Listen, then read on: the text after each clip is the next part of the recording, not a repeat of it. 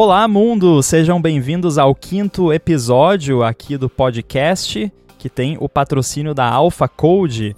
Eu sou o Guilherme Rambo e junto comigo, meu amigo Fernando Boom. Tudo bom? Tudo certo. E aí, como é que estão as coisas?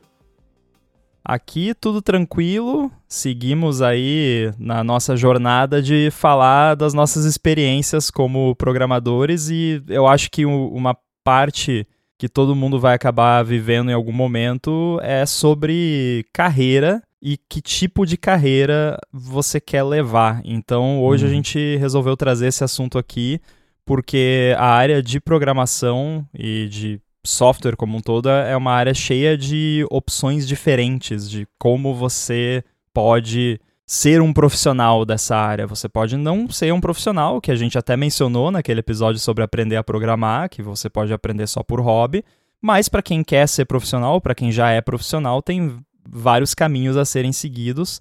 Então você tem aí o caminho de você fazer freela, o caminho de você pegar um emprego lá fixo, né, de carteira assinada numa empresa, tem o caminho de você ser um developer indie ou, ou independente, ou ter a sua própria empresa. E aí, dentro ainda desses caminhos, tem subcaminhos, né? Então, vamos conversar um pouco sobre isso. Eu quero começar perguntando para você, Boom, quais foram esses caminhos que eu, que eu mencionei que você já explorou, assim, das suas experiências? Acho que eu comecei, dá para começar como estagiário, diferente de CLT, né? Uhum. mas na, na, prática é meio que a mesma coisa. Mas, mas sim, eu já, o que eu tenho mais experiência aqui para que eu posso falar um pouco é a questão de como é trabalhar mais para uma empresa mesmo. A diferença de trabalhar para uma empresa que é uma fábrica de software e, para uma que existe um, o seu produto mesmo, né, o seu carro-chefe. E outra parte que, que eu fiquei uns bons anos aí fazendo, eu diria que dá até para é, fazer uma correlação com o freelancer peronomútil, porque eu abri uma empresa é, em Floripa de desenvolvimento de software, né, que inclusive era uma software house.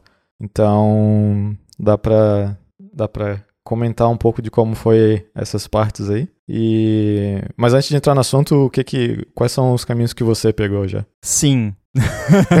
essa, essa quais que você já sim. É, é, na verdade, quase todos, bem dizer, todos, porque eu já fui freelancer full time, né, quando eu uhum. fazia tra trabalho com web, Hoje em dia, com o trabalho de, de iOS e tal, não, nem tanto. Eu já trabalhei numa empresa, que no caso era uma empresa de produto, não era fábrica de software. E hoje em dia eu sou developer indie e tenho a minha própria empresa, né? Tipo, eu digo indie porque sou só eu, né? Basicamente, uhum. mas é, é uma empresa. Então, né, de certa Sim. forma, toco aí a, a empresa e, eventualmente eh, já tenho uma pessoa trabalhando comigo na parte de suporte, tenho designer que, que trabalha comigo, mas né, ninguém é, é, funcionário ainda, mas não descarto que isso possa acontecer talvez em algum momento do futuro. Mas enfim, é, acho que com, com isso dá para dizer também que eu já já trilhei todos os caminhos possíveis, uhum. ao menos assim, esses caminhos, é, os caminhos pai, né? Os caminhos filho, talvez nem todos. Uhum. Sim. Pois é, é, eu acho que o, é, o que dá para começar dizendo aí é que a, o normal, né, o que mais se vê por aí, acredito eu, que é ir pelo caminho mais de, de uma CLT, né, trabalhar para uma empresa, é, ter o seu primeiro estágio, alguma coisa assim. É, só que dentro dentro desse, desse caminho aí, é, eu acho que tem esses dois, tem esse fork que é bem importante, que é empresa de produto ou de é, software house, né? Tipo uma consultoria, Sim. alguma coisa assim. E eu acho que é, é, bem importante levar isso em consideração quando está procurando alguma coisa, porque muda muito a experiência que você tem. E eu diria que não tem um melhor do que o outro, necessariamente, são coisas diferentes, né? depende bastante do que você está procurando. Eu, no mundo iOS, né, tirando o que eu fiz antes, mas no mundo iOS, a primeira empresa que eu trabalhei foi para uma fábrica de software, e o que dá para dizer é que tu aprende muito, muito rápido. Sim. Porque tu está no, tá num projeto A, de repente está no projeto B, e depois está no projeto C, sendo que eles não têm nada a ver um com o outro. Né? Por exemplo, pegando o que aconteceu comigo, é, um dos primeiros produtos que eu fiz ali foi é, uma, uma revista para Maxim e para Outside. depois eu trabalhei no app da Salesforce, depois eu trabalhei para um negócio que era um, um guia de TV, sabe? Coisas que são bem diferentes entre si. Então, se você fosse para uma empresa que tem um produto só, você ia ficar muito bom naquele contexto, né? Entender muito bem como aquele contexto funciona.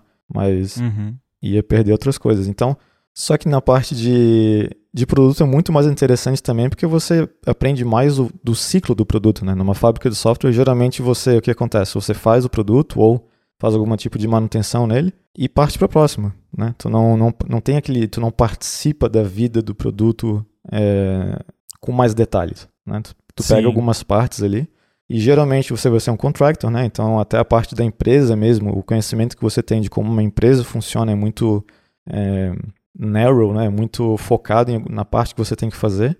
Sendo que numa empresa de, que tem um produto, que tem um carro-chefe, você vai entender mais desde o do, do conceito do produto, por que, ele existe, tomar de decisões, esse tipo de coisa. Então, é, as duas as duas alternativas aí eu acho extremamente válidas, é, mas é, é bom ficar ligado nessas diferenças para encaixar com o teu objetivo, né? O que, que tu acha? Eu concordo. Eu acho que, de um modo geral, eu, eu recomendaria ir para uma fábrica de software quem ainda não está muito certo do, dos seus interesses ou do que quer de fato, principalmente se está mais no começo da carreira e quer pegar o máximo de experiência o mais rápido possível. Uhum. Porque, como você disse, você vai ter contato com muita coisa. Então, você pode ir trabalhar numa empresa de produto e vão ter certas coisas lá que você não vai ter contato, né? No, falando exatamente da nossa área que é mais iOS e etc eu trabalhava numa empresa de e-commerce. Então, claro que num app de e-commerce dá para fazer praticamente qualquer coisa, né? Então você tem bastante oportunidades ali, mas sei lá, eu nunca mexi com AV Foundation por causa do, do app da empresa, né? Uhum. E, enfim, a, assim como isso, teve N outras APIs e tecnologias que eu, dentro do meu trabalho, nunca tive contato. Claro que você pode, né, ali nas horas vagas ir lá e, e, ter contato, mas nem todo mundo quer fazer isso, nem todo mundo tem tempo para fazer isso. Então, principalmente quem está aí mais no início da carreira, você indo para uma fábrica de software, você vai acabar tendo contato com vários produtos diferentes, de áreas diferentes. Então, a superfície de contato que você vai ter com as tecnologias vai ser bem maior. Sim. Você vai ter contato com uma gama muito mais ampla de tecnologias, isso assumindo que a empresa de fábrica ali de software que você for trabalhar tem um, uma gama ampla também de clientes diferentes, Exatamente. né? Que, sei uhum. lá, pode ter, não sei, deve existir, né? Sei lá, uma fábrica de software que só faz e-commerce, por exemplo. Aí, né? Uhum. Aí você também vai ter contato com o que é de e-commerce. Ou então, sei lá, uma empresa lá que vende um app white label, né? Aí, de certa forma, é meio que fábrica de software num certo ponto, porque você vai customizar aquilo para o cliente, mas não deixa de ser um produto também. Então, é meio que um mix ali dos dois. Então, acho que isso que você falou é, é de fato o que acontece. Então é muito uma questão de escolha mesmo. Não é assim, ah, um é, é bom, outro é ruim. É questão de, do seu estilo e do que você quer agora. Eu, por exemplo, hoje em dia não iria para uma fábrica de software porque eu tenho essa coisa de eu quero me apaixonar pelo produto com o qual eu estou trabalhando. Eu quero, né, estar tá uhum. envolvido ali no, nas discussões, nas tomadas de decisão. Eu não quero e ir lá e só fazer o que me pedirem para fazer e, e, ficar trocando de projeto o tempo todo. Mas para quem, né, tá no começo da carreira e, e, ainda não, não se decidiu, você ter essa oportunidade de ter contato com várias coisas diferentes pode ser algo que vai agregar muito no seu conhecimento técnico e no currículo também, né? Pois é, e uma coisa que é bom ficar de olho também, né, quando vai, é, digamos, ah, vou mandar o currículo para as empresas e tal, Vê se tem como sondar a quantidade de projetos que aquela empresa tem. Porque, na, na minha opinião, minha humilde opinião, é, ir para uma fábrica de software onde você fica alocado num produto só o tempo todo, tu vai ter meio que o pior dos dois mundos ali.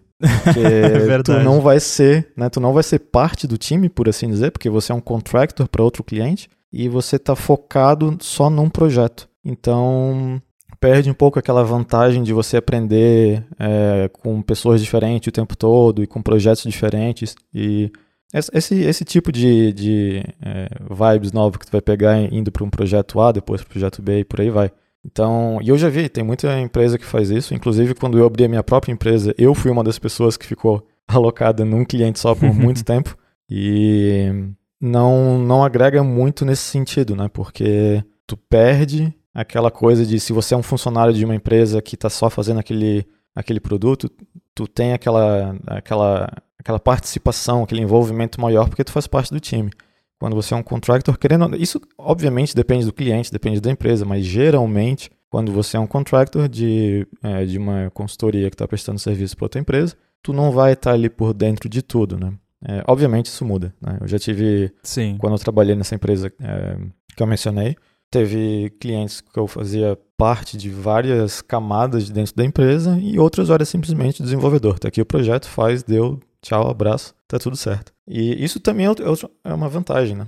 É, porque tu aprende a lidar com outras equipes em, tipo, em menos, num espaço de tempo menor, mas depende bastante da empresa que tu vai trabalhar. É, e como a gente já comentou, comunicação, ter a habilidade de se comunicar Sim. é importantíssimo nesse mercado, uhum. e, ou em qualquer mercado. Agora, eu, eu acho que o que você disse de se informar é muito importante, porque realmente o o mercado é muito diverso, tanto assim, em todas as empresas, mas na, nas empresas que são fábricas, que são contractors, tem uma diversidade muito grande de estilos de trabalho e de tipos de trabalho. Então você pode ter uma empresa lá que pega contratos mais longos, né, que sei lá, uhum. vai ser contratada lá por um banco X para fazer o app daquele banco e vai ficar, sei lá, por 10 anos cuidando daquele app e vai procurar manter a equipe mais ou menos sempre a mesma. Então, não, no fim das contas, você só está sendo um terceirizado para o banco X, né? Uhum. Você nem está é. trabalhando de fato na fábrica de software, como a gente disse antes. Então é importante ficar ligado nisso. Tem outras que vão ter ali contratos menores, com, com até às vezes com clientes menores que são de mais curto prazo, assim, projetinho ali de alguns meses que você vai fazer, entregar e pronto, acabou, e você vai para o próximo. Então, realmente, se informa, né? Assim, se está estudando aí uma, uma oportunidade numa empresa dessas, vai atrás, né? Descobre alguém que trabalha lá ou procura reviews, né? De Glassdoor da vida ou, ou algo uhum. parecido, uhum. para ver, assim, como que é, né? O, que, quais são os clientes, qual a duração dos contratos. Tem empresa que faz o lance de alocar fisicamente, né? Acho que hoje em dia isso deve ter diminuído bastante depois da pandemia. Sim mas que tem aquele lance de ah, agora você vai trabalhar no projeto tal, então você vai, você não vai vir para o escritório da fábrica de software ou ficar em casa, você vai lá para o escritório do cliente trabalhar, né? Tem empresa que uhum. faz isso também, é bom você saber se você gosta ou não dessa ideia e, né, aí decidir se você quer fazer isso. Tem uh, empresa de, de fábrica de software que é mais tem mais ownership assim do, do projeto que, que só pega a demanda e cria uma solução e tem empresa que o cliente já chega com a, digamos, uma proposta de solução e aí você só vai lá e faz o que foi pedido, que particularmente eu não gosto, né? Eu prefiro o, o outro estilo. Então, tudo isso você tem que pesar se estiver considerando trabalhar numa empresa desse tipo. Sim, é. pois é, essa parte de ser alocado no, direto no, no escritório do cliente também é algo que pega bastante. No meu caso, é, nas antigas, eu foi uma experiência que eu curti bastante. Foi um tempo que eu fiquei no, nos Estados Unidos e me alocaram para um cliente lá. E foi bacana porque eu, para trabalhar na, naquela época, usava, se não me engano, era aqueles MacBook White, né? O de plástico Nossa. lá. E daí eu fui locado para um cliente e os caras me deram, na época, aquele Mac Pro Cheese Grader, sabe? Porra. E é então, com um, um, Apple Cinema Display, sei lá qual era o nome do display na época. E era uma máquina absurda, assim. Eu fiquei, cara, tô tão feliz de estar aqui. É, você pode ter umas experiências maneiras assim. Ah, sim, com certeza. É, tipo, então, então tem isso, né? Tem um pouco de sorte também, porque também, imagina, te manda para um, um cliente onde, sei lá, o ambiente não é legal, essas coisas. Então, sempre tem um pouco de, de sorte que está envolvido aí, mas é, eu felizmente tive, apesar de pesares, nunca é tudo flores, mas eu, eu considero que na minha, na minha época ali de é, trabalhar para uma fábrica de software, eu tive bons, bons contatos, assim, boas coisas que aconteceram. É, inclusive aquele que eu acho que eu já mencionei até de é, fazer um projeto pro, é, pro iPad, antes do iPad ser oficialmente lançado e tal. Eu ia perguntar se tinha sido nessa é. época também. Foi, foi, foi para a revista da, da Maxim e da Outside. Né? A gente estava fazendo Legal. ali o projeto e queria testar no iPad. O iPad não tava, né, não existia ainda oficialmente, assim. Daí os donos da empresa foram lá testar e tudo, a gente fez um screen share, tudo. Foi, foi bem bacana, foi bem legal. Experiência massa que eu não teria conseguido de outro jeito, né? Tipo, é, ainda mais na, na, minha época, com zero contatos na área, esse tipo de coisa. Então, é, é, foi bem vantajoso para mim ali é, é, trabalhar naquela empresa. Foi bem bacana. Sim. E, mas, mas como tu falou, hoje em dia, eu, eu tenho zero vontade de trabalhar numa empresa que faz isso. Passou, passou para mim a fase, no caso. trabalhar para uma empresa de produto eu achei muito mais interessante, assim. É, tu, como eu falei antes ali, tu fica por dentro do processo de como é fazer o produto, tu se interessa pelo produto muito mais, né? Porque não é algo é, extremamente temporário de, sei lá, um, um, mês, dois meses que tu vai fazer e ir embora e tchau. Tu tá ali mais pra, pelo long run, né? Então, Principalmente agora que eu entrei no, é, no Pato, que é um produto que eu de fato uso, né? Porque antes era bacana, mas eu estava sempre trabalhando em produto que era é, B2B, né? Então eu acabava nunca uhum. usando os produtos que eu trabalhava. Isso é meio chato. Né? Tem gente que acha bacana, né? Tipo, que é fair. Mas eu sempre quis trabalhar em algo que eu também sou usuário, né? Faz mais, fazer um dog food mais fácil, assim. e yeah, hoje em dia, ainda mais usando o, browser do Pato, tanto no Mac quanto no iOS, é, é, é bacana. É uma coisa que eu sempre quis fazer e é, recomendo. É, é legal. Só para deixar claro, quando o Boom fala o Pato, ele se refere ao DuckDuckGo, que é ah, um sim. mecanismo de busca que também tem browser, porque Isso. tem gente que não sabe, né? Então, quando vocês ouvirem Pato, é o DuckDuckGo. Inclusive, se você nunca ouviu falar no DuckDuckGo, vai lá, dá uma olhada, é bem maneiro. Os browsers estão bem legais em ambas as plataformas. Uhum. O, o, beta do Mac ainda está fechado ou, ou, já abriu? Tá em waitlist ainda. É ah, então é. pode se cadastrar lá quem quiser. Mas é, é, acho que te, tem uma, a gente notou uma tendência talvez aqui, porque nós dois já somos sênior, a gente brinca, né, do, do lance de, de ser velho, né? Óbvio que é, é apenas Sim. uma brincadeira, mas no, no mercado a gente é, né? E e tanto eu quanto você meio que falamos a mesma coisa. Ah, eu né, achava interessante, mas hoje em dia não faria mais. Uhum. Então, quem tá ouvindo que, que tá aí mais no começo da carreira, que é mais jovem e tal, e que tá pensando, não, não acha que porque a gente não faria isso agora, quer dizer que é ruim, né? Leva em consideração tudo que a gente comentou, e, né? Que é, acho uhum. que eu acho que é comum isso, assim, com, com o tempo você querer mais esse lance de se estabilizar ali num projeto, principalmente que nem você, né? Uma parada que você está acostumado, que você usa, que conhece, que gosta. Eu acho que é uma coisa que, que tende a acontecer porque embora essa troca de projetos que a gente mencionou seja boa para você aumentar o seu, a sua base de conhecimento e de experiências, uma hora pode cansar, né? Que é de você Sim. ficar tendo que todo mundo que trabalha com programação tem que aprender o tempo todo. Agora, se você trabalha em fábrica de software, é isso, é, é isso vezes dois. Porque você Sim. vai ter que estar tá aprendendo tanto a parte né, técnica, que está sempre se atualizando, quanto o, o, o, que o pessoal chama de domain knowledge, né?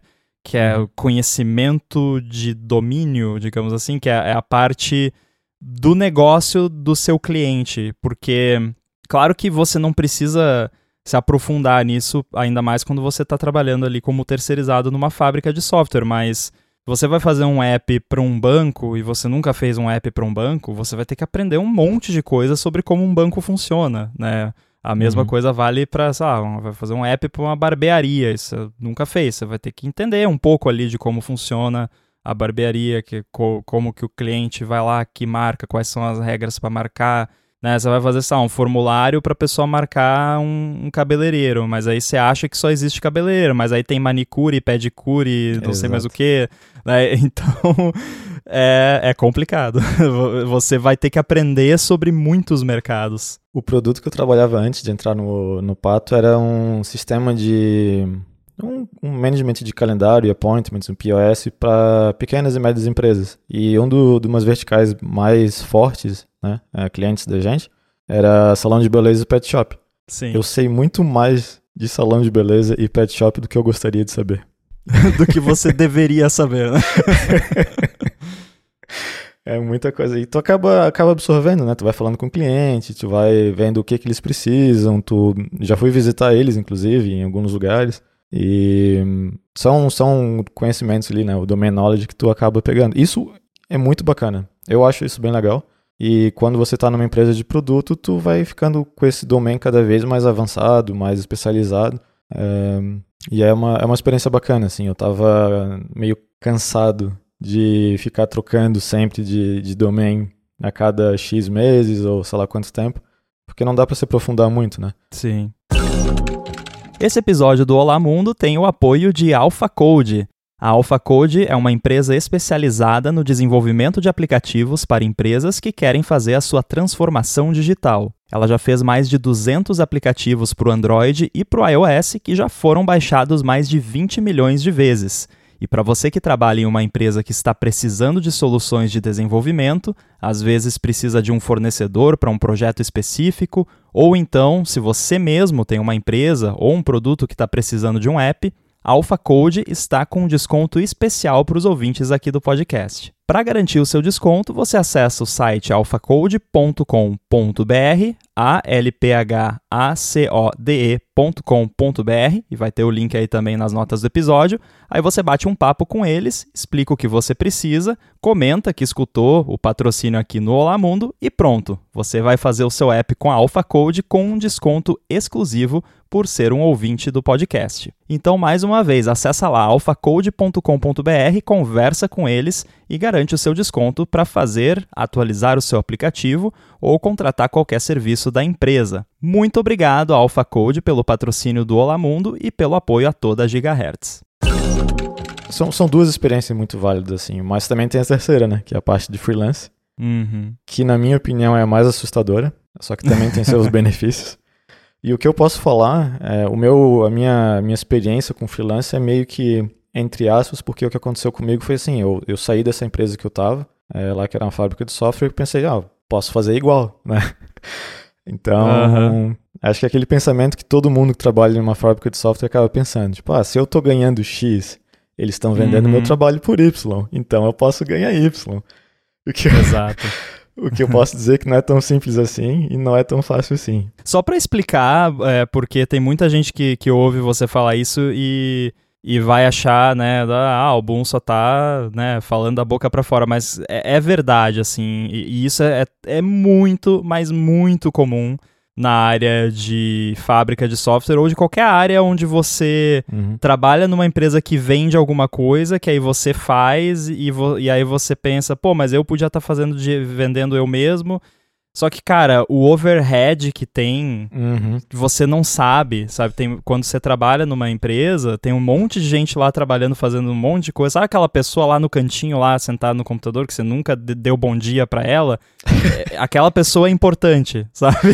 Sim, Isso, e aí, quando você sai e você quer fazer tudo sozinho, você vê o quanto aquela pessoa que fica uhum. sentada no cantinho e você não dá bom dia é importante, né? E aí, né, ah, negócio de vendas, parte de comercial, financeiro, é, hum. jurídico, enfim, porque é, for, sem contar que quando você trabalha numa, numa fábrica de software, você não está assumindo nenhum risco, né? Pelo Exato. menos não deveria, né? Assim, uhum.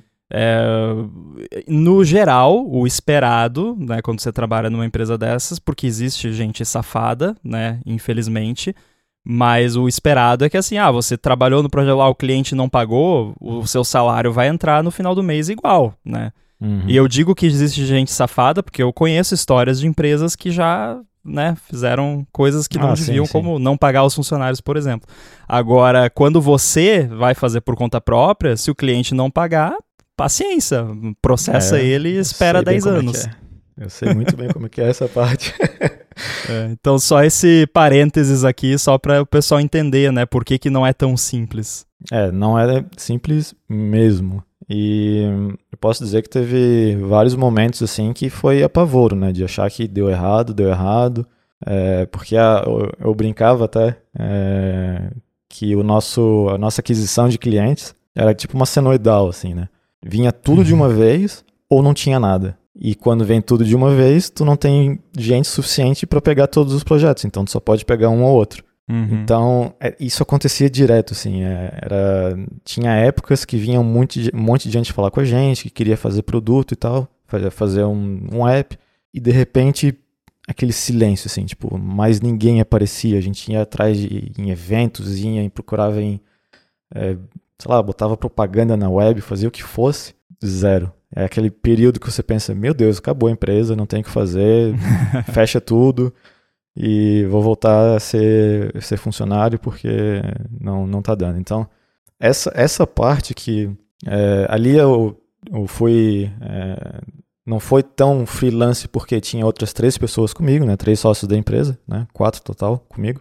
Então dava para fazer essa divisão aí de, de problemas também, né? Sim. Então foi foi ajudava. Só que eu fico pensando como se tu é um, só um freelancer mesmo, sozinho, tu vai ter todos esses problemas, vai ter que lidar com esses problemas sozinho também. E, e tem aquele risco, né? Tem o risco do, do, da pessoa não pagar, tem o risco de você não achar cliente. Então, é, uma frase que meu pai já me falou algumas vezes é que quem tem cliente sente falta de patrão. Sim, com é, certeza. Então, é uma coisa que tem que ficar bem ligado. Eu não, eu não é, parece aqui que eu tô com uma, um bias bem grande contra o freelance, é, porque eu tive experiências assustadoras, mas eu também não quero desanimar ninguém para tentar algo assim, porque de fato é interessante, né? Tu vai, geralmente tu vai fazer do seu horário, tu vai fazer as coisas funcionar do seu jeito e é interessante, tu aprende muito também, principalmente, principalmente a parte jurídica no Brasil, que acho que dá pra, se, se, começar a falar disso aqui, dá uns episódios de três horas, mas é, é bem interessante, assim, é algo bacana, mas eu reconheço que não é para todo mundo, principalmente se for o único, a única fonte de renda. Uhum. É o que eu vejo pessoas fazendo e eu acho um pouco mais seguro também é você tentar um freelance ali quando tu ainda tem alguma outra coisa ali que está rolando, como ou que seja uma SLT, ou seja lá o que for, um PJ em algum canto, mas tu tem uma, uma renda mais garantida, porque depender, jogar tudo para cima e falar vou virar freelancer, se não tá as coisas bem planejadas, já não tem um, um caminho a seguir, uma rede de contato, vai ser bem cabuloso. É, é uma coisa que você tem que aprender a lidar quando você é freelancer ou quando você tem o seu próprio negócio e, e aquilo é o que você faz e ponto. É aprender a uhum. lidar com a renda variável, né? Que é. você é. Não vai ter X todo no mesmo dia, todo mês disponível para você. E isso é até um assunto que a gente tem separado aqui para falar mais para frente sobre finanças pessoais, né, para quem uhum. trabalha dessa forma, porque não é fácil, né? Mas basicamente você tem que quebrar esse, é, esse ciclo de entra salário, né? Separa um pouquinho para investir, gasta, papá, não dá, né? Você vai ter que ter caixa, uhum. basicamente. Você vai ter que ter o, o, o, caixa do seu negócio e o seu caixa e, e, e gerenciar os dois porque não é. Né, normalmente não vai ser o lance ali, ah, todo dia 15 vai cair lá na conta tanto, e aí eu uhum. sei o que fazer com isso. Não é assim. Então tem que ter um planejamento muito cuidadoso. E é interessante você ter mencionado que é bom para quem tem uma outra coisa. Por exemplo, você está empregado lá e aí no final de semana, de vez em quando, você vai, ah, eu quero sabe, fazer uma viagem no final do ano, aí você pega ali uns dois, três projetinhos que você uhum. consegue fazer nas horas vagas para levantar uma grana extra, para, enfim, comprar alguma coisa, ou fazer uma viagem, ou investir, o que seja. Eu conheço muita gente que faz isso, é bom tomar cuidado para não exagerar, para você não ter burnout depois, ou não ficar muito estressado, mas é um, um, um plano bom, e é por isso que eu, no geral, embora eu tenha feito isso, e até que deu certo, né? No, no, no fim tudo deu certo, mas é, eu não, no geral, eu não recomendaria começar como freelancer. Ah, não. Porque não, não. você não vai ter a experiência de lidar com coisas do mundo real, né, que acontecem assim, é, tanto tecnicamente falando quanto a parte toda burocrática e de comunicação que você vai ter que lidar. Mas também por conta dessa insegurança, né? Eu comecei como freelancer porque eu era adolescente quando eu comecei a trabalhar com programação web e aí eu morava com os meus pais, não tinha que me sustentar e beleza, podia, né, se ficasse meio ano sem nenhum projeto, sem ganhar nada, tava de boa, né? Mas se eu tivesse, né, assim, ah, saí da, da casa dos meus pais, fui morar sozinho para ser freelancer, mas de jeito nenhum, né? Não, não dá, é, é muito Sim. arriscado. Então é uma coisa que eu vejo mais, mais futuro quando você já está trabalhando na área, de preferência já há algum tempo, e aí você começa a criar uma carteira de clientes por fora, aos poucos, né? Tipo, você está trabalhando ali numa fábrica de software ou numa empresa qualquer ali, até às vezes em outra área, né? Nem, às, às, vezes nem é na uhum. programação, mas você tá pegando ali um outro projeto para fazer aqui e ali, aí você, aos poucos você vai criando aquela rede de clientes.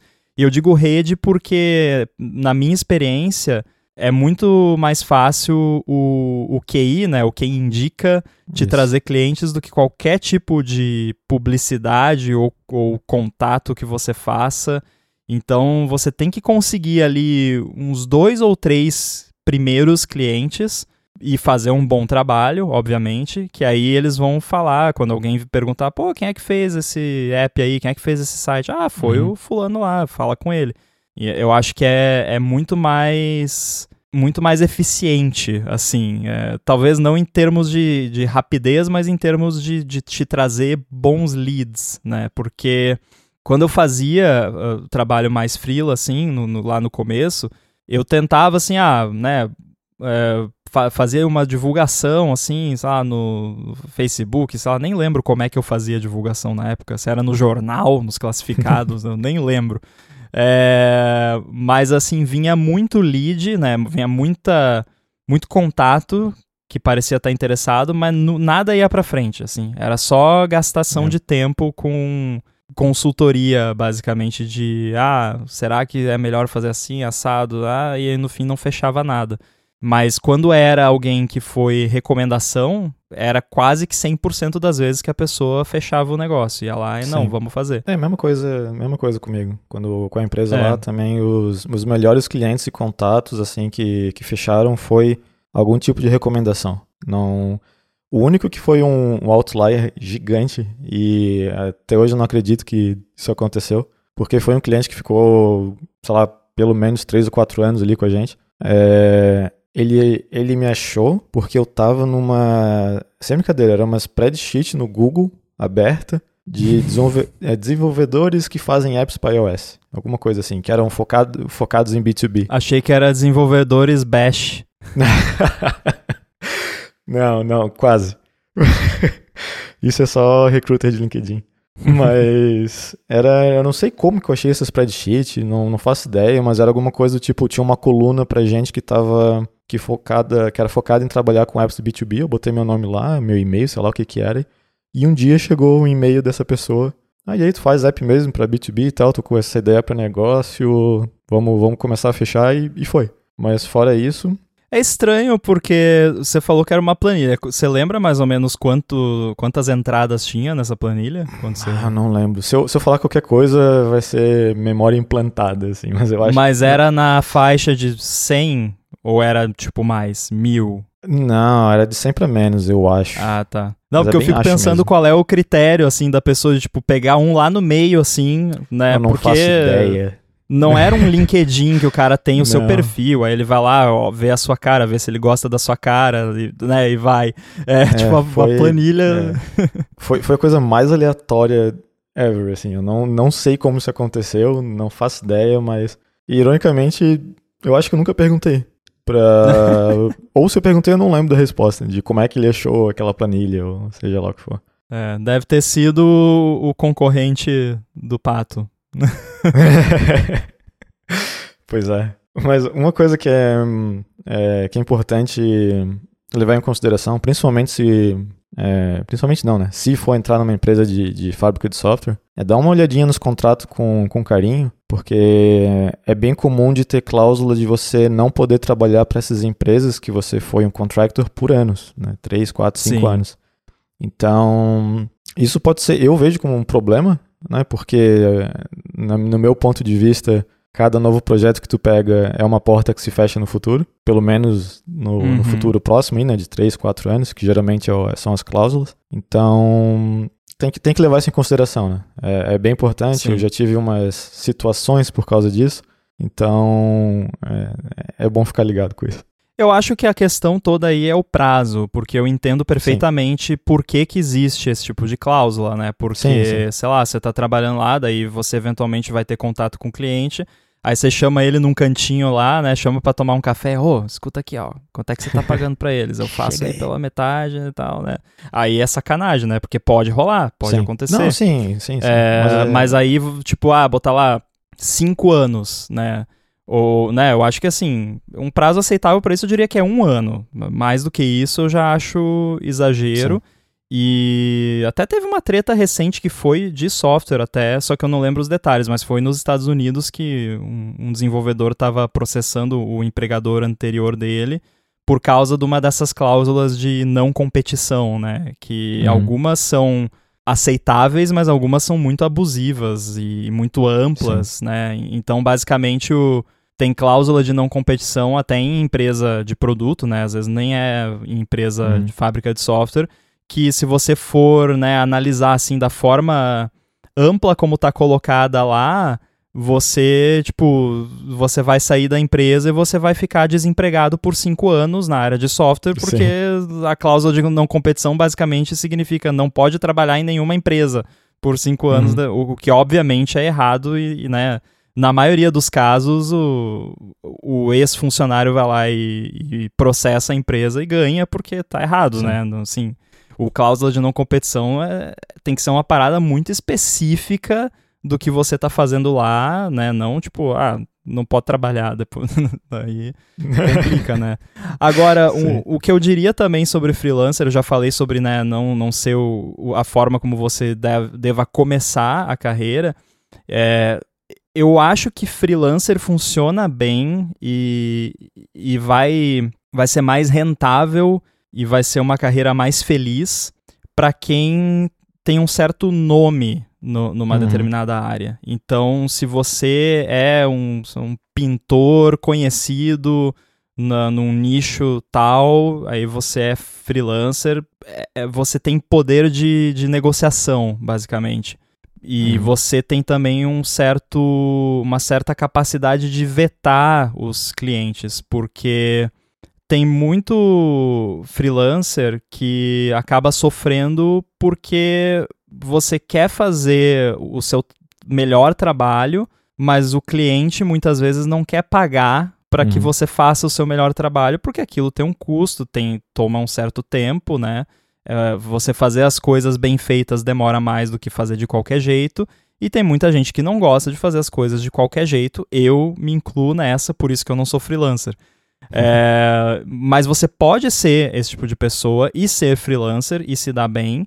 Porém, se você não tiver nenhum tipo de nome, né, você não for uma pessoa conhecida na área, respeitada e tal, é complicado porque um cliente em potencial vai ver lá as suas exigências, digamos assim, e vai falar, ah, pô, esse cara é um fresco, não quero saber dele, vou Sim. fazer com meu sobrinho, né? Clássico. Uhum. É, mas eu conheço, assim, na nossa área tem, é, na área de design tem muito também, uma galera que, assim, a pessoa já tem muitos anos de experiência, é uma pessoa conhecida na área, e, cara, eu escolho os meus clientes, sabe? Uhum. É, não é tipo, você vai me contratar, você vai se candidatar a eu aceitar você como meu cliente, né? Uma parada assim.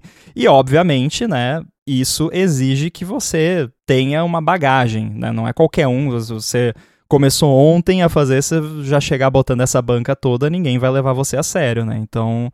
Mas eu acho que nesses casos o freelancer funciona não deixa de ter todos os problemas que a gente já falou, né, de, de risco e tudo mais, mas eu acho que tem um potencial maior de, de funcionar do que alguém que, que não tem essa condição, né, esse poder de negociação de falar quem vai ser o, o seu cliente. É, com certeza. É, a parte, essa parte do freelancer é bem é complicada assim para quem está começando. É, inclusive quando eu comecei a empresa lá, a gente pegava uns projetinhos bem chulé assim só para começar a fazer alguma coisa, sabe? É, porque não tem, não, não dá para tu chegar e falar, ah não, eu vou cobrar X, que é o que, né, eu achava que seria o justo pra, pra gente naquela situação, mas não tem nada para mostrar, né? Como é que tu Sim. vai convencer a pessoa ali? Então, é, é complicado, tem que, pelo menos o, o que aconteceu comigo ali, com a gente, na, na época foi, teve bastante engolir sapo ali, né, pra, pra começar Sim. alguma coisa. Então, é algo que tem que levar bem, bem em consideração, assim, tem que... É, é, uma, é uma área que tu vai ver de tudo, vai ver gente fazendo miséria, não fazendo nada, ou vai ter gente fazendo rios de dinheiro. Uhum. Então não dá pra, não dá pra olhar uma pessoa, ver ela fazendo dinheiro pra caramba sendo freelancer e pensar, não, eu também vou. Talvez, com sim. sorte, espero que sim, mas não é tão fácil. Agora, eu falei de um extremo, que é esse lance de você, né, ser o, o cara lá, né, de, de, da sua área e poder, né, escolher cliente e tudo mais. Tem o outro extremo também que você, né, se, se alguém está ouvindo e é um freelancer que, que não tem ainda esse poder de negociação que eu falei, também você não deve aceitar qualquer coisa, né? Que a gente vê, assim, uhum. mu é muito comum uh, abuso, assim, contra quem é freelancer em, em qualquer área, mas principalmente em áreas criativas, né? Aí, programação meio que se encaixa, nem sempre, Sim. às vezes, né? É mais ou menos. Mas acontece muito com designer, ilustrador e tal, da, da, galera querer as paradas de graça. E aí vem, não, mas eu tenho um Instagram com mil seguidores, eu vou ah, postar lá, sim, você sim. vai, né? Ah, tá bom, vou pagar o meu minha comida, meu supermercado com seguidores ou com exposição. É, né, for exposure. Exatamente. Então também, Sim. né, não se deixe levar, né? Se for uma, uma marca com 5 milhões de seguidores no Instagram que vai fazer um post do seu trabalho, aí ok, aí eu faria. Agora, se é um carinha uhum. qualquer lá, né, não, não, não aceite qualquer coisa também só porque né, você não tem ainda, né? Ah, você não, tem é, que se valorizar desde o começo. Com certeza, sim. Né, na, dentro das devidas proporções, né? Não pode se supervalorizar, né? Só se é. valorizar normal, né? O que você de fato vale para não cair nessas pegadinhas. Sim, é, só para deixar claro ali quando eu falei que teve no início ali uns projetinhos chulé, engolir, e tal, são situações piores, mas o que é, na minha opinião, muito importante frisar é que nunca foi de graça. Né? Tu tem claro. que se valorizar também. Por mais que esteja começando, por mais que seja algo novo e tal, tem, tem que se valorizar. Porque se começar a fazer os negócios de graça, o que, que vai acontecer é que essa, esse quem indica vai só indicar pra gente ruim também. Porque é aquele Exato. ciclo vicioso de, da pessoa que não, não quis pagar. Vai, eu te garanto que essa pessoa que não quis pagar também tem um ciclo de amigos, um círculo de amigos, que também não vai querer te pagar. E a gente não tá nem falando aqui de tipo, ah, a pessoa né, não tem condições de pagar. Não, é, é questão da pessoa não valorizar mesmo, porque. Uhum. É, claro que é até um clichê você falar, né? Ah, tal coisa tinha que ser mais valorizada, né? Isso to todo mundo fala sobre tudo, basicamente. Mas uh, acontece muito assim até no, no, mercado de apps, né, que até a gente pode de uhum. repente migrar pro, pro lance de indie, mas assim, no mercado de apps, você às vezes uh, você tem um, um, app que custa zero, né? Ele é grátis. E aí, sei lá, você tem net purchase, alguma coisa assim. Você vai ver os reviews, vai ser um monte de gente reclamando de um monte de coisa é, ou reclamando que tal recurso é pago, né? Que o app é Sim. é grátis, mas tal recurso é pago. Se você vendesse o mesmo app por 10 dólares, você vai ver os reviews, é só gente elogiando, falando que gosta do app. Por quê? Uhum. Não é porque, ah, eu tô filtrando gente que não tem dinheiro para pagar. Não, porque que, se a pessoa tá usando o iPhone, ela tem 10 dólares ali, se o app realmente for importante para ela se o app for realmente importante para ela. E essa que é, esse que é o pulo do gato. Porque uhum. quando você coloca de graça, você, claro, você vai ter muita gente ali que vai, vai valorizar aquilo e que gosta e que tá muito, né, grata por você tá, tá, não tá cobrando por aquilo. Mas também você vai ter aquela galera que tá baixando de graça simplesmente porque o valor que ela dá para aquilo é zero.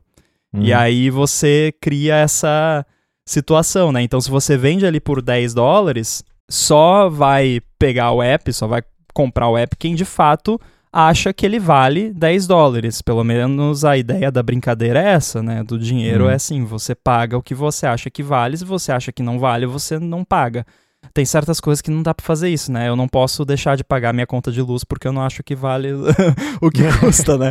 Mas assim, quando, né, quando é um exemplo simples assim de comprar um app ou não, uhum. se você acha que vale, você vai lá e paga. E, é, e, acontece isso, né? Você acaba filtrando e o mesmo vale para cliente, né? No exemplo que você deu, você pegava lá um cliente que não era tão bom assim, que não valorizava muito o seu trabalho, por isso ele queria pagar menos, e ele ia te trazer, né, junto ali, seguindo ele, clientes que têm essa mesma pegada. Uhum, sim. Eu escutei muita coisa já de clientes em potencial naquela época. Inclusive, mesmo já, imagina, a gente já tinha é, escritório, é, tudo bonitinho, funcionários, tudo acontecendo, e mesmo assim, eventualmente, chegava gente lá que tratava a gente como se fosse o sobrinho ali, sabe? Tipo, Sim. não, vocês são jovens, vocês são isso. E inventava um monte de desculpa para abaixar o preço ou para não pagar, alguma coisa assim. Então, mesmo numa, no, no ambiente ali de empresa que tem pessoas trabalhando, cada vez pessoas trabalhando, isso acontece, imagina se tá tu sozinho ali, né? É só uma pessoa que vai fazer o projeto, daí sim essa galera vai tentar fazer o máximo para inventar desculpa. Então, tem, tem cliente que é melhor não ter. É, exatamente. Agora, falando então da, da, da outra opção, que é a alternativa de você ser o seu próprio chefe, digamos assim, né? Porque você ser freelancer, de certa forma, você é o seu próprio chefe, mas você sempre vai ter os clientes, né? Uhum. Que, que vão ser os seus chefes. E então, né, você deixa de ter um chefe para ter vários. A, a opção de ser indie, você é, é mais o seu próprio chefe, mas ainda assim, né, existe muita pressão externa Embora eu diria que, ao menos no meu caso, uh, o, o, pior chefe que eu já tive sou eu, né? uhum. Porque eu, eu sou. eu me cobro bastante, mas uh, já estou trabalhando isso com meu terapeuta. Mas assim. Não se paga também? é. Eu, eu valorizo, eu valorizo. é, é, é uma opção, mas é, já vieram me perguntar bastante assim, ah, o que, que você acha, né? Eu, eu, eu tenho muita vontade de fazer isso que você faz, de ter um app lá que, que as pessoas vão lá e compram e beleza, ou compram na purchase, whatever, mas enfim, ter o uhum. meu próprio app lá, ou os meus próprios apps e, e, viver dessa forma. E aí o que eu falo é. Eu faço uma comparação que pode parecer é arrogância, porque você vai entender por quê, mas na verdade é só para tentar explicar a dificuldade e a, e a, percepção que as pessoas têm, que é assim, é, é como a, a diferença entre você ser um músico que vai lá no estúdio gravar, né, conteúdo promocional ou gravar música para os outros ou enfim fazer trabalho de áudio no estúdio e você ser um cantor famoso que ganha uhum. dinheiro com shows e venda de CDs sabe? É, é, tipo isso.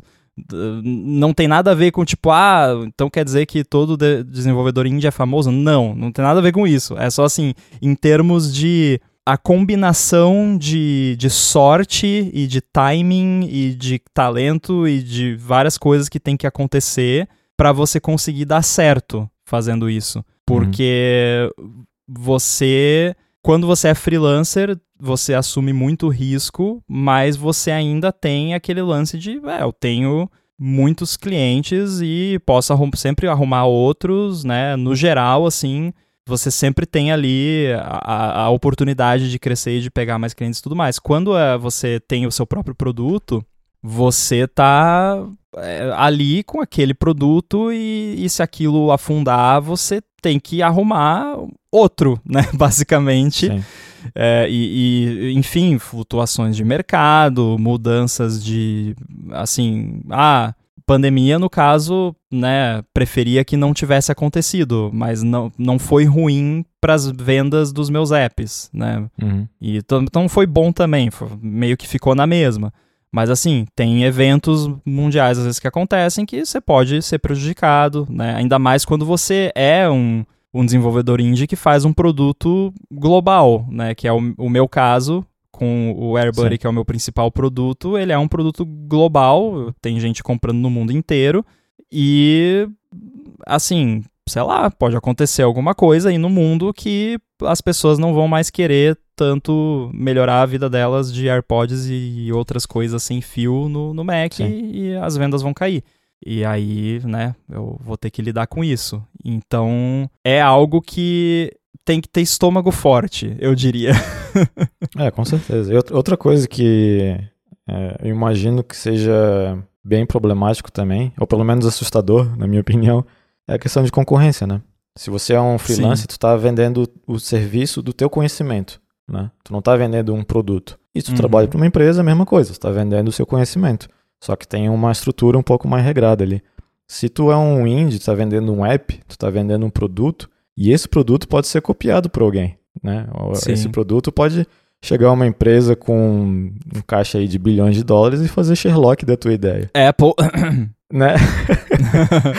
então, existe, existe essa preocupação maior que eu, pessoalmente, nunca tive, né? Até porque quando eu estava fazendo um produto da, lá na, na minha empresa, era não, ele não tinha decolado muito até eu sair. Então ainda estava naquele, naquele, aquele, aquele setup de é, o que, que a gente faz, é, o que, que tem que melhorar e tal. Aquela questão, o problema lá da, de, de concorrente ou não concorrente era o menor das preocupações. Né? Não tinha chegado naquele ponto ainda. É, uhum. A partir do momento que tem um produto mais estabelecido, eu acredito que dependendo do tipo de produto que for, pode começar a aparecer os copycat, pode aparecer alguém aí que faz um, uma coisa é, mais meia boca, só que cobra um décimo do valor e daí começa a fazer fuzuê na internet, sabe? Então, existe, existe essa preocupação em si com o produto em si, e não só com o teu conhecimento, não só com o teu serviço, que é, é, bem, é bem diferente, na minha opinião, assim, é algo que tem que aprender a lidar, né? Imagina, acho que nem todo mundo passou por uma experiência de, de ficar anos aí fazendo alguma coisa, lançar no mercado, ter que trabalhar em cima dele, passar pelos problemas que tem que fazer e de repente chega alguém e faz parecido. Talvez não tão bom quanto, mas né, o suficiente para dar uma bocanhada no teu mercado.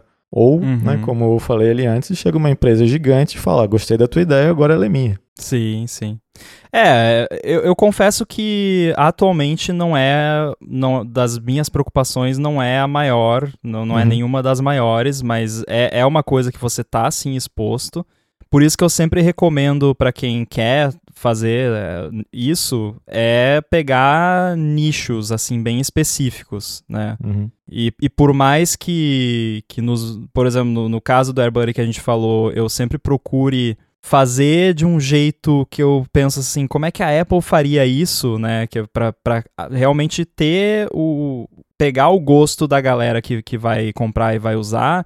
Eu sempre vou a, procuro ir além, assim, o que, que a Apple uhum. nunca faria? Ah, eles nunca fariam isso, então eu vou fazer isso. Porque por uhum. mais que a Apple vá lá e, e, e coloque boa parte do que eu coloquei no app no sistema, que, que já fez, inclusive. Acho que desde o Big Sur, eles vêm adicionando coisinhas aqui e ali de, de AirPods e tal, que tornaram o, o meu produto menos necessário. E, uhum. Então, assim, já rolou um pouco disso, mas ao mesmo tempo que ele se tornou menos necessário, ele se tornou mais de nicho e mais apreciado pelas pessoas que são desse nicho, né? E, e, isso traz o quê? Traz pessoas que valorizam, que estão dispostas a, a, pagar e tudo mais. Então, Sim, né? é, você tem que pensar nisso. Eu acho que o fato de eu, de eu ter pensado nisso já desde o começo e ter feito isso que eu falei de né, fazer, porque quando a gente está falando de Apple, eles sempre fazem o básico que vai funcionar para todo mundo e fa normalmente fazem muito bem feito. É, então, tem coisas mais avançadas que você pode fazer num software, seja para qualquer uma das plataformas, que sempre vai ter um mercado para aquilo. Né? Olha quanto app de, de lembretes que tem pro, pro iOS. Eu uso o uhum. Reminders da Apple, para mim tá bom, mas para muita uhum. gente não, né? E, e tem muito mercado. Então, por mais que role isso que você falou, se você for num nicho, eu acho que a chance de você se dar bem é muito grande. Eu, eu acho muito difícil uhum. um developer indie se dar bem fazendo um app que, um, não é de nicho, dois, a própria pessoa não usa. Eu acho que o dog Sim, fooding é exato, é. essencial. É. Tipo, eu já fiz alguns apps, eu já tive alguns apps que quando eu fiz eles eu usava e eu parei de usar. E o resultado foi que eu parei de desenvolver eles. Então, é até uhum. meio engraçado assim que tipo, de certa forma, eu faço os apps para mim, né? É, é principalmente para mim e aí depois eu, eu penso, pô, isso aqui podia ser um produto.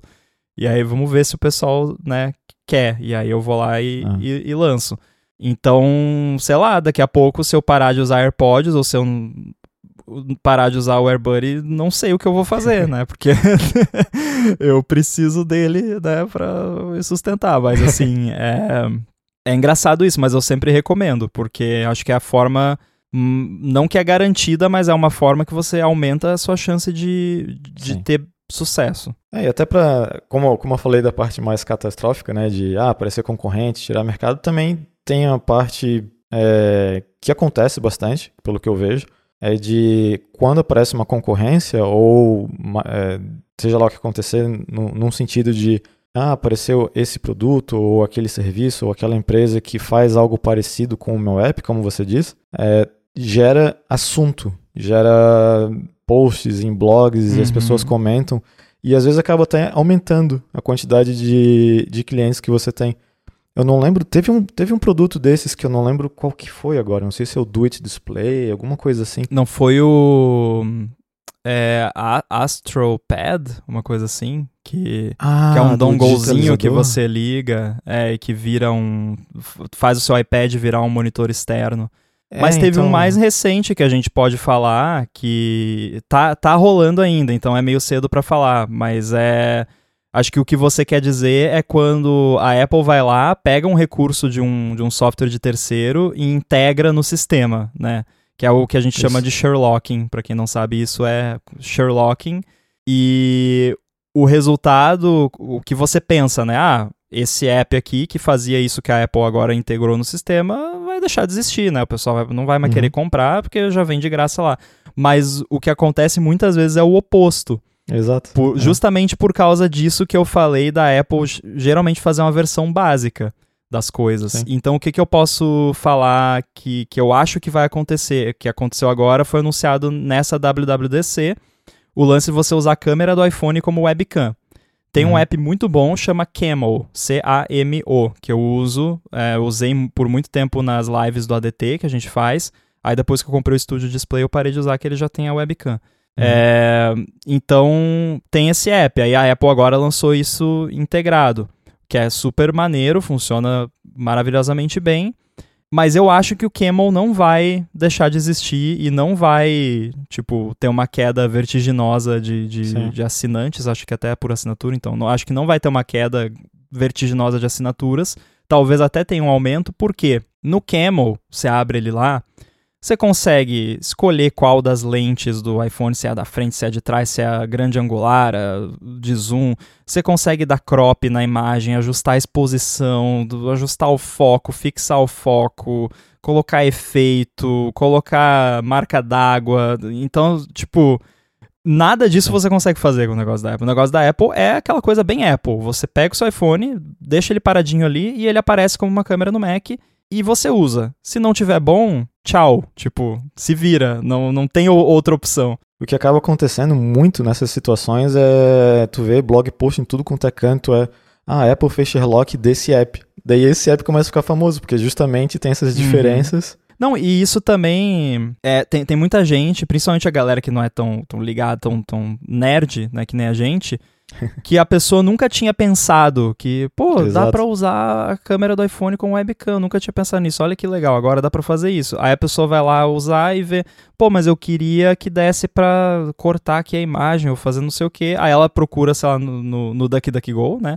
Ela vai lá claro. e, e, procura se dá pra, né, como que eu faço pra câmera do iPhone, do Mac aqui, tal, tal, tal, e acaba achando lá do Camel. Aí ela vai, ah, vou baixar esse negócio aqui então, né? Então Sim. o que acontece é que às vezes acaba acaba criando um awareness, né, do, que aquilo existe e acaba fazendo a galera ir atrás do, do app para resolver o que a Apple não, não, não entrega. Então, eu acho que por mais que sempre existam esses riscos que a gente falou aqui, é uma carreira muito satisfatória, mas ao mesmo tempo, né, tem todo o, o lance do risco e tudo mais. E tem também uma questão muito psicológica, assim, de você uhum. Ter que se blindar um pouco de certas coisas, principalmente se o seu produto ele se torna um pouco mais popular, você vai ter gente xingando, vai ter post no, no Twitter, uhum. no Reddit, sei lá onde, te chamando de tudo que é coisa, né? Ou, ou, falando mal do seu produto de um jeito que te ofende, porque é o seu produto, é o seu bebê, né? Então você fica. É, tem que separar, né? bem, né? separar bem o teu trabalho da sua pessoa. E simplesmente não ir atrás disso, sabe? Porque eu é. conheço. Eu conheço desenvolvedores e desenvolvedoras que que ficam indo atrás, assim, a pessoa fica procurando no Reddit posts sobre o app dela para ver o que o pessoal tá falando. É, o Reddit. E aí, é... cara, é, eu dou o Reddit como exemplo, mas assim, Twitter, não, enfim, mas qualquer é, lugar. Não, o Reddit é, é bom para isso. Eu lembro quando, não sei se, quando eu lancei o PyStats, teve uma, aconteceu uma coisinha engraçada que uhum. Pra, pra quem não sabe, PyStats é basicamente um, um front-endzinho ali de desinformações do PyHole. E PyHole é um DNS server que bloqueia anúncios, né? Esse é o, é o contexto. Uhum. Mas PyHole é um, processo, é, um, é um serviço open source e tudo mais. E eu fiz esse appzinho, fiz para mim, né? Eu, eu tava querendo fazer um negócio desse e eu acabei lançando. Também, ah, se, eu, se é útil para mim, de repente é útil para outra pessoa, e tá lá. Botei na App Store. E eu divulguei no Reddit, no, no canal do PyHole, né? Que eles deixam fazer divulgação lá de, de produtos de terceiro que usam o serviço deles. Uhum. Daí, e mais um detalhezinho, que o app custa 99 centavos e é open source. Então, se tu não quiser pagar nada, tu vai lá no GitHub e instala. É, daí teve um comentário, um cara me xingando um monte, assim, é um absurdo, o cara vem aqui, pega um projeto que é de graça, open source, e não faz nada mais do que um, sei lá, um JSON Reader, e tá cobrando é, por causa disso, em cima do trabalho dos outros, e sei lá o quê. Daí aparece um comentário de uma outra pessoa estranha ali. Não, mas pô, o, o, produto dele é legal, o preço é razoável, ele não tá usando a marca do PyHole de nenhum jeito estranho. Eu não vejo qual o problema. Daí ele deu a resposta: Não, mas tem que. Isso é um absurdo, porque tá, tá usando o trabalho dos outros e sei lá o que e tal. Daí a resposta desse mesmo comentário de antes, o, o cara de antes: Tu sabe que eu sou o co-criador do Pyhole, certo? Nossa, eu lembro dessa história. É, tipo. Foi. É, foi, foi interessante. Complicado. Então, só pra. Né, dado aí, é, é um exemplo do que pode acontecer. E, e nesse caso ainda é, é pior porque, tipo. E, e, eu passei também por algumas coisas recenti recentemente uhum. com o Virtual Buddy, que eu lancei lá no, no GitHub como open source, que, assim, é, eu quase me arrependi de ter feito isso, mas acho que isso a gente pode detalhar num episódio sobre open source especificamente. Mas é, uhum. é que eu uhum. fico realmente. Eu fico muito triste de estar tá fazendo as coisas de, de bom grado uh, é, para ajudar e você. Aquele lance, né? Nenhuma boa ação fica sem punição. Eu adoro essa frase porque ela é real, infelizmente, Sim. né? Você. Sim. Quer ajudar as pessoas e você acaba só se ferrando depois. Mas enfim, é, é, como é que é? Rent, né? Terminei Sim. o meu rent aqui. É, mas aí então é uma coisa que, que tem que rolar, assim, essa separação. E eu resolvi isso, né? Falei, né, que tinha gente que ficava procurando é, essas coisas, resolvi isso não fazendo isso, obviamente, tipo, eu não fico catando, né? Eu só leio coisas sobre o AirBuddy quando sai, tipo, na imprensa. Sai um uhum. post no The Verge ou qualquer outra publicação. Não precisa ser uma publicação grande, pode ser um blog de uma pessoa lá. Aí eu vou lá e, e, do, e me dou o trabalho de ler, porque aí às vezes, na maioria das vezes, felizmente, é só coisa positiva, mas às vezes a pessoa faz algum comentário, ah, seria legal se tivesse uhum. isso, uhum. né? Ou, ou, ah, eu não dei cinco estrelas porque não tem isso aqui. Esse tipo de coisa é ok, né? É, são críticas muito válidas e é importante uhum. você. Quando eu digo assim que você tem que se blindar, não é tipo, ah, não quero nenhuma crítica. Não, né? Porque você vai ter que lidar com críticas, é, é inevitável. E outra coisa que eu fiz foi é, contratar uma pessoa para fazer a parte de suporte, pra, pelo menos ah, o bulk, assim, né? Uhum. A parte é, assim, a triagem e resolver questões mais básicas, assim, de licença, de reembolso, porque eu dou uhum. reembolso uhum. do, do AirBuddy, quem, né, a pessoa pode usar ali por uh, ah, 15 dias sem, sem pagar, uh, quer dizer, a pessoa pagou para baixar, mas depois se ela não gostar, ela manda um e-mail lá e a gente reembolsa. Então, uhum. essa parte eu, eu contratei ali, né, e pronto, resolvido, aí só chega para mim de fato, assim, bug report, ideias, dúvidas, pessoal de imprensa, isso é o que chega para mim, mas o, o, grosso ali de suporte básico nem chega para mim, porque é, é, o tipo de coisa que a, às vezes vem um, um pessoal é, xingando, né, basicamente, e também porque é um volume que acaba gastando o seu tempo, né, então, tipo... Sim eu tava gastando muito tempo com isso. E quando você é, é desenvolvedor indie, você quer gastar o mínimo de tempo possível com coisas administrativas e o máximo de tempo possível, né, evoluindo o seu produto ou seus produtos. Então é isso que eu tento fazer. Tenho também um excelente contador para isso hum. e, enfim, é, recentemente também contratei uma empresa de advogados dos Estados Unidos para fazer privacy policy e uhum. Termos de uso do, do app, que não tinha ainda e tinha que ter. É, contratei já é, designer para fazer ícones e tudo mais, então uhum. tudo tudo que eu tudo que assim não é tipo core business, né? Não, não vou terceirizar o desenvolvimento do app porque é o que eu gosto de fazer e é o que eu quero fazer. Mas tudo que eu puder, assim, de administrativo, ou que não é algo que eu tenho a habilidade de fazer, ou que eu sei que tem outras pessoas que têm mais habilidade que eu, se eu puder pagar, eu prefiro pagar e, e fazer isso terceirizado. E é algo que você vai ter que né, aprender a fazer quando você é desenvolvedor indie. E o que me ajudou muito, que é, é um, um detalhe jurídico e fiscal, basicamente, mas que tem uma diferença no psicológico também. O que me ajudou foi abrir uma empresa, sabe? Tipo, uhum. Tenho a minha empresa e é a minha empresa que faz esses produtos aqui e eu sou o único funcionário da empresa, né? Então, literalmente é isso porque dessa forma, primeiro, tem a, a proteção jurídica, né, de uma empresa limitada, que a liability é da empresa, né, pelo menos uhum. até certo ponto, e questões fiscais e tudo mais que não vem ao caso, mas também a questão de organização e de exposição, assim, de tipo, conseguir separar a minha pessoa do produto, né, para que se alguém tiver criticando o produto, eu consigo não sentir que tá, tá me criticando, né? Que é uma parada que, na maioria das vezes, a pessoa de fato não tá criticando você, ela tá criticando o.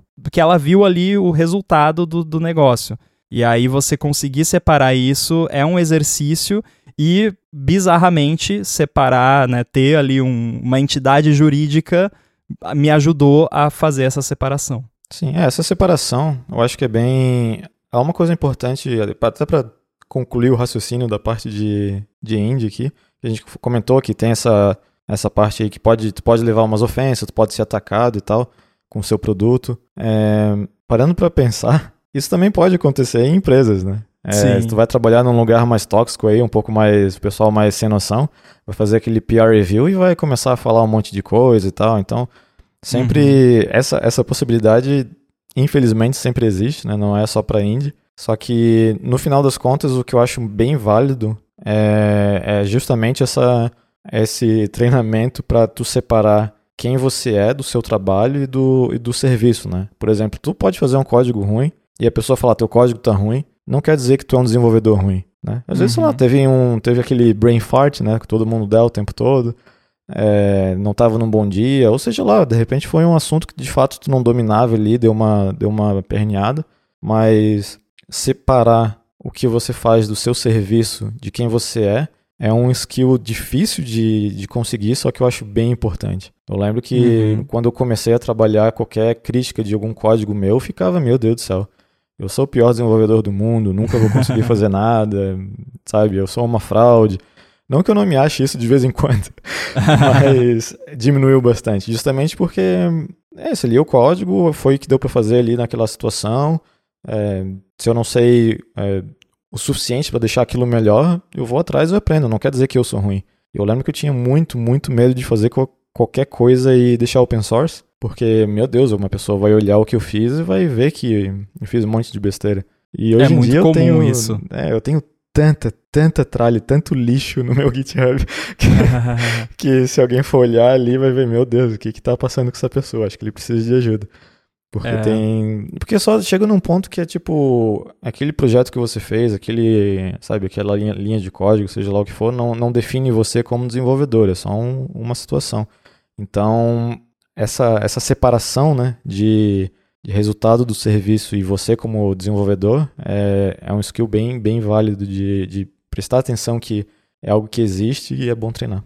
É, eu, eu o que eu faço ainda é assim, se eu coloco alguma coisa no GitHub que é, é tipo um, só um experimento ou só um exemplo de, né, que, que eu sei que a qualidade não está no, no nível que, que eu consigo né, fazer, eu coloco um disclaimerzinho assim, ó, isso aqui, né, é só um exemplo e tal, não use como está aqui, né, só pra... Uhum.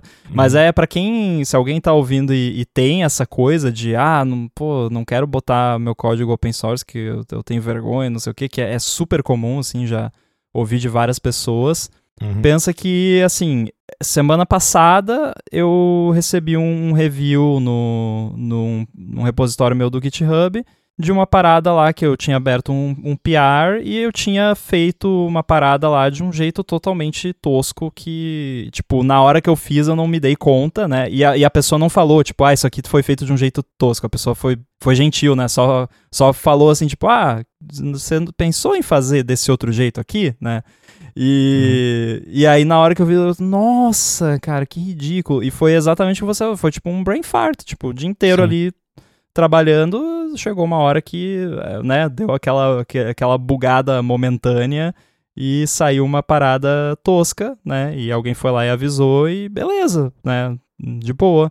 É claro que quando você tá mais no começo é mais, né, você ainda não tem essa segurança e tal, então eu compreendo perfeitamente, né? Não, não, hum. não querer, assim, expor o, o seu código no começo. É, mas é aquela coisa, nunca, nunca vai estar perfeito. Então, se estiver esperando o dia do código estar perfeito para publicar ele, ele vai morrer na tua máquina. Nossa, que profundo, hein? o filósofo. Acho que podemos encerrar aqui. é, mas é, episódio longo, acho que talvez já batemos o nosso recorde aqui, em, embora a ideia seja fazer mais curto, mas é que esse é um assunto, né, quando a gente começa a compartilhar experiências e tudo mais, e tem muita coisa que a gente nem abordou que daria talvez até para fazer uma versão 2 mais no futuro. Notem que a gente fez um episódio inteiro e, e, praticamente não falamos, se é que falamos de código, né? Assim, tipo, Sim. esse foi um episódio bem pouco técnico e espero que a, as nossas experiências compartilhadas e as nossas ideias tenham ajudado quem está em dúvida ou quem tinha alguma dúvida se ficou dúvida, manda pra gente, olamundo.gigahertz.fm. A gente tá também lá no Twitter, arroba olamundogHz. E aí nas notas do episódio você encontra os contatos e links relevantes do que a gente falou hoje. Eu tô lá no Twitter, arroba underline inside. E você, Boom? Eu sou arroba FCBoom, F-C-B-U-N-N.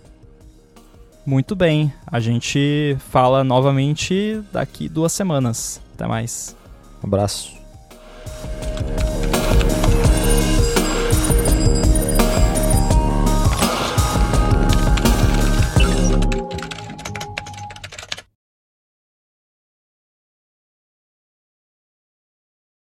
Não, mas pode até ser um, um, pode até ser um capacitor também, porque eu não sei se eu tô hum. lembrando direito, mas eu acho que em alguns desses potenciômetros tem um capacitor entre um um terminal e outro que é para fazer alguma Uhum. parada ali. Normalmente capacitor é usado como é, smoothing, né, de alguma coisa. Sim. Então pode até ser um capacitor zoado que, sei lá, se eles não usam capacitor de marca boa, porque capacitor tem qualidade, assim, é, é bizarro Sim, sim. isso. Pare- parece uma parada tipo, é, pô, um negócio que, né, tão básico de, de eletrônica, mas tem qualidade de capacitor. Tem uma marca lá.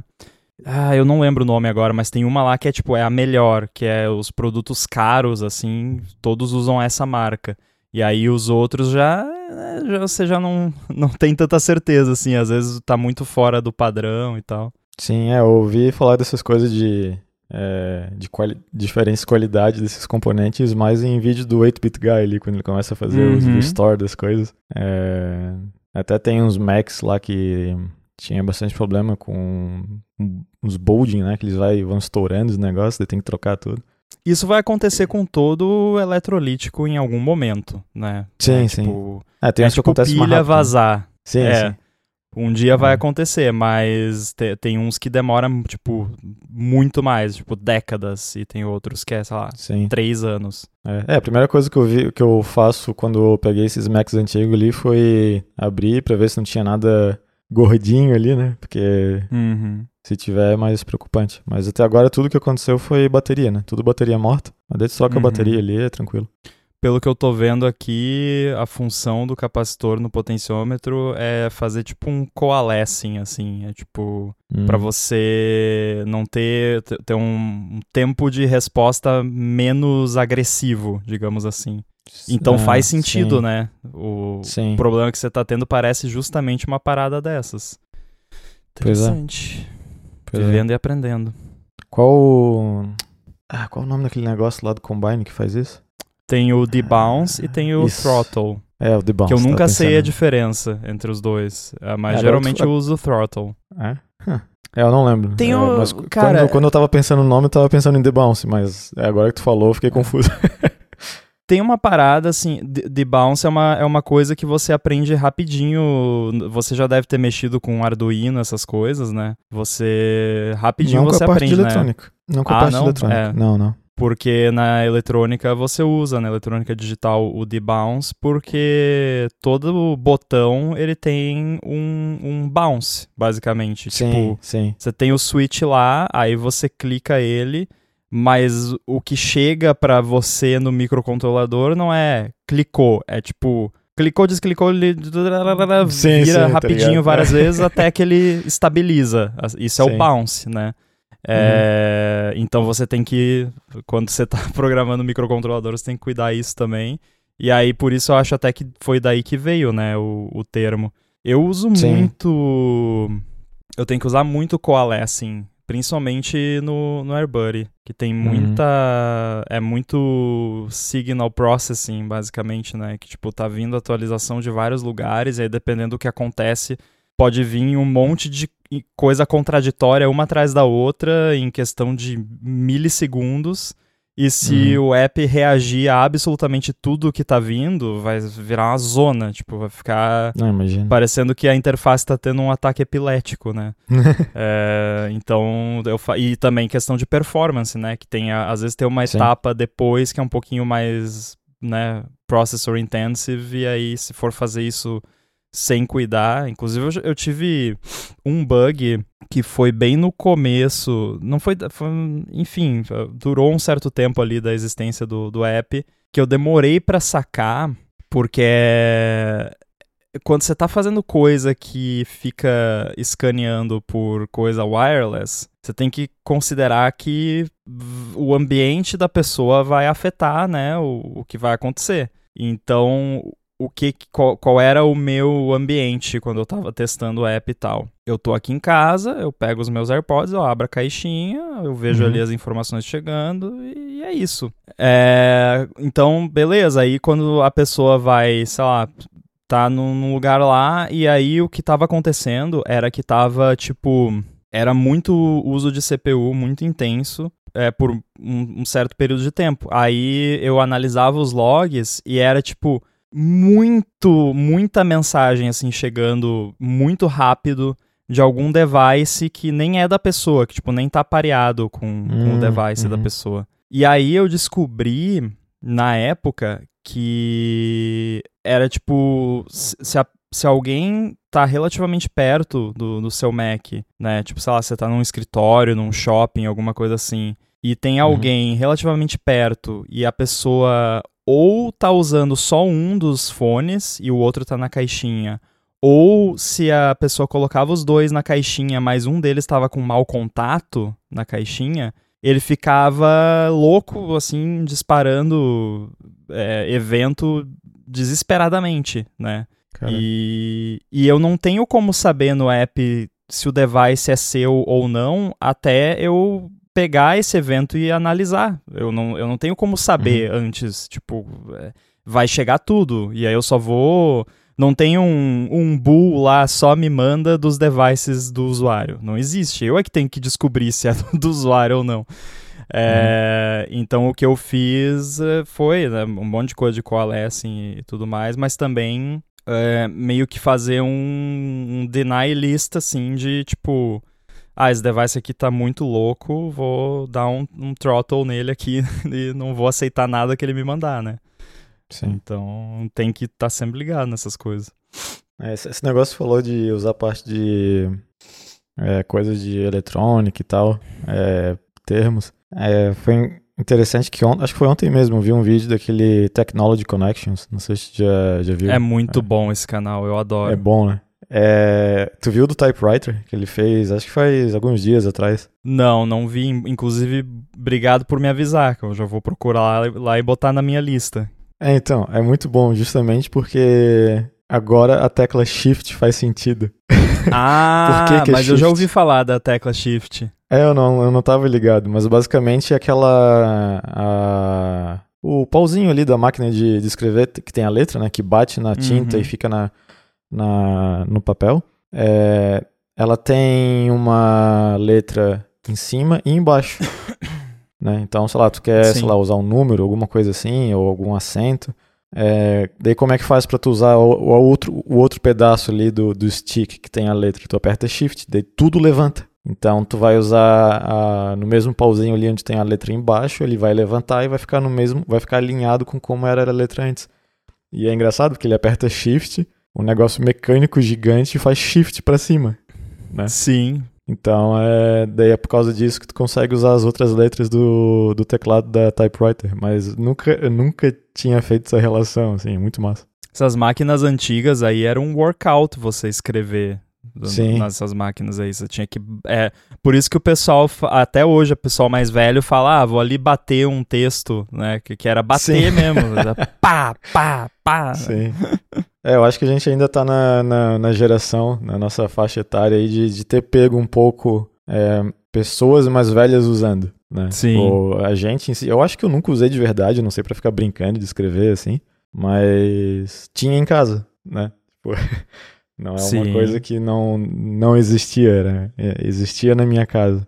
Então, é, a gente pra... tinha. É, é. Não. De, de, também, eu não, nunca cheguei a, a usar para algo de fato, né? Era realmente uma. Era uma relíquia já, né? Porque o meu é. pai, ele tinha comprado uma máquina de escrever eletrônica. Quando Olha não isso. existia computador ainda. Isso acho que ainda é, com certeza ainda era anos 90. Porque uhum. ele, ele sempre teve. Ele tinha um hobby de colecionar selos. É, e aí ele trocava carta com gente do mundo inteiro, assim, tudo para uhum. colecionar selos. E aí ele Caramba. comprou essa máquina para poder é, né, fazer as cartas dele ali digitado bonitinho. E aí eu lembro, era, era tipo um teclado de computador com um displayzinho LCD que cabia, devia caber, sei lá, uns 20 caracteres assim. E aí você ia digitando e ele mostrava só o que ah. tava, né? Só aquele bufferzinho ali. E aí, se você quisesse, você podia navegar, né? Voltar, avançar. Mas não era uma é, tela, então. né? É, e então, aí no... ele imprimia depois, saía numa num, é, folha no, lá. O exemplo do Technology Connections que ele dá é justamente de pessoas usando para digitar em carta. Né, na, na parte ah, de remetente e tal. E acho que ele mostra em alguns segundos ali uma máquina que tem esses LCDzinhos daqueles, sei lá, é, 4 por 20, não sei, uma coisinha bem pequenininha assim, né? Só pra mostrar os caracteres. É bem massa. Dá uma olhada no vídeo depois, é bem interessante. Ah, eu não vou dar uma olhada, eu vou assistir, prestar muita atenção, porque eu, eu adoro os vídeos dele.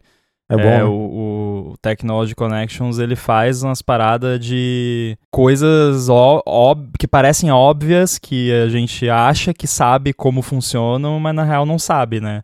Aí ele É, vai lá e. Nunca Vai mais lavei louça do mesmo jeito depois de ver os vídeos dele lá, de como funciona a máquina de lavar louça. Você já viu, deve ter visto os que ele fez de fotografia, foi uma série que ele fez. Ah, eu vi alguns que ele até mostra Black Box, não é? Sim, nossa, Sim, que, aquela sim. série foi fantástica. É, Sim, muito é bom. muito legal. Aí eu entendi por que, que o, aquele aplicativo lá, o Halide, se chama Halide, né? Que era do. Ah, sim, sim. Sil é, Silver Halide, né? Que, que era usado É. no, no filme. Massa.